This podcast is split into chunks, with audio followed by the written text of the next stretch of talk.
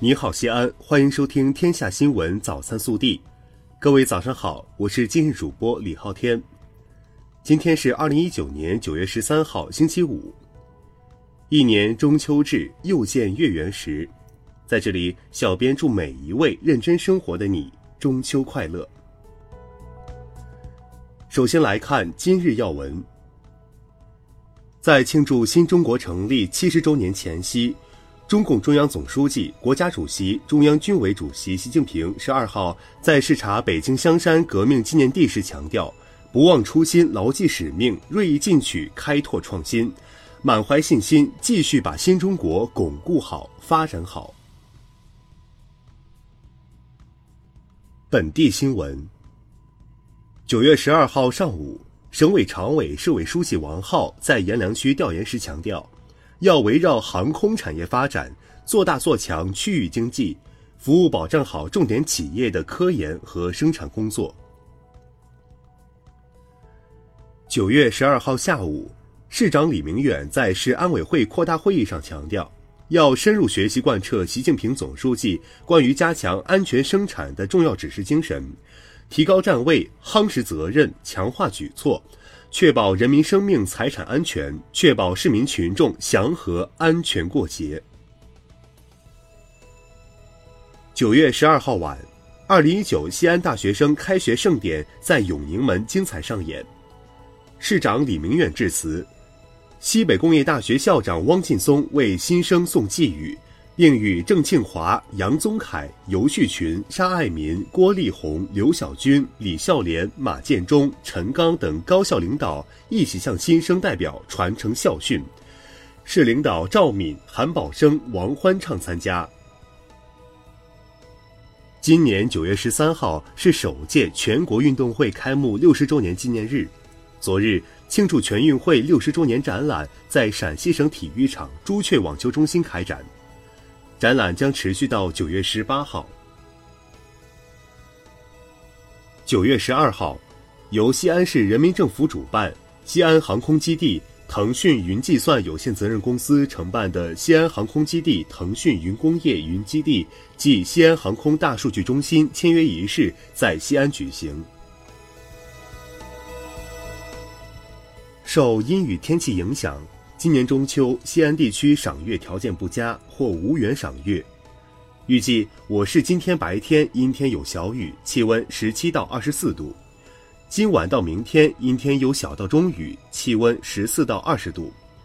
十五号阴天有小到中雨，气温十四到十八度。日前，市文化和旅游局发布出行提示，提醒广大游客出行期间理性消费，依法维权。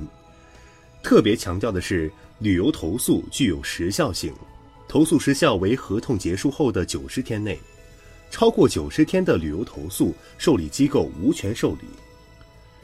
游客在旅游过程中遭遇侵权行为，可向国家旅游投诉平台热线幺二三零幺或西安市民服务热线幺二三四五投诉。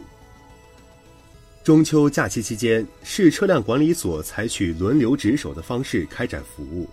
为群众办理九项车下管业务训，办理时间和地点分别为：九月十三号九时至十六时，郭渡车管总所，地址西安市长安区郭渡北街四十九号，联系电话八五六幺二八三四。九月十四号九时至十六时，车管北区分所，地址西安市未央区渭水新区小区西侧，联系电话。八六二八零幺九五。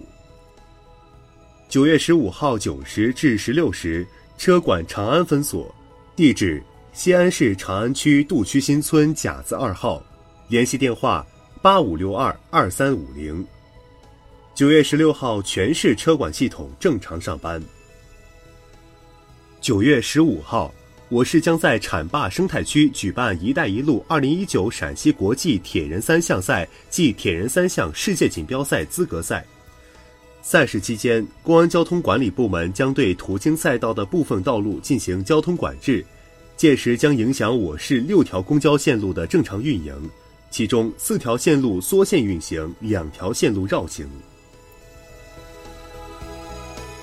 九月十二号十一时二十六分，五米光学卫星在太原卫星发射中心成功发射。位于西安国家民用航天产业基地的航天科技集团五院西安分院，作为国内卫星遥感数传领域的领跑单位，为该卫星研制了数传分系统和数传天线分系统等关键性有效载荷系统产品。国内新闻，外交部发言人华春莹十二号说。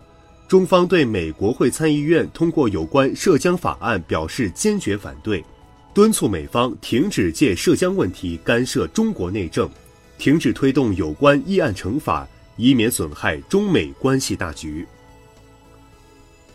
商务部新闻发言人高峰十二号表示，中美双方经贸团队一直保持有效沟通，按照双方牵头人上周通话商定，双方工作层将于近期见面。开展认真磋商，为下一步中美经贸高级别磋商做好充分准备。十二号，香港市民在香港国际金融中心商场内自发举行一场共唱国歌、歌唱祖国的快闪活动。十二号，湘江战役红军烈士遗骸安葬仪式在广西桂林全州县举行。湘江战役是红军长征历史中最具代表性的事件之一，数万红军将士献出宝贵生命，长眠湘江之边。据上海市浦东新区人民法院官方微博消息，十二号，华东政法大学学生起诉上海迪士尼禁带饮食一案，原被告双方达成调解协议，食品损失四十六点三零元，迪士尼补偿五十元。截至十一号二十四时，中华人民共和国成立七十周年双色铜合金纪念币的预约量已达一点四四七亿枚，约为发行数量的百分之九十六点五。近日，英国泰晤士高等教育公布二零二零年世界大学排名，英国牛津大学连续四年排名第一，清华大学及北京大学分别排名第二十三及二十四位。为亚洲大学中排名最高的大学，香港有五所大学位列二百强，其中香港大学排名第三十五。十二号，圆明园降作泽砾回家了，这是一八六零年被毁以来圆明园收到的第一件古籍原件。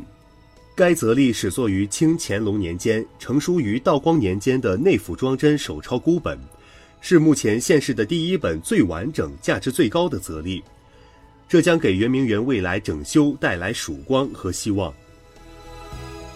暖新闻：九月四号零点刚过，浙江嘉兴乍浦派出所民警董思健在急诊室简单处理完伤口，挂着点滴的他一身污泥，累瘫在输椅叶上。当得知被救群众安然无恙，他笑得像孩子一样。热调查。过节最怕亲戚，全世界都一样。近日，韩国发布节日唠叨应对指南，韩国网友制定了中秋唠叨价目表，内容包含利用统计数据的委婉回答和价目表，问学习、问工作、问婚姻、问生育，这些都明码标价，付费回答。这个中秋节，你最怕亲戚唠叨啥？更多精彩内容，请持续锁定我们的官方微信。明天不见不散。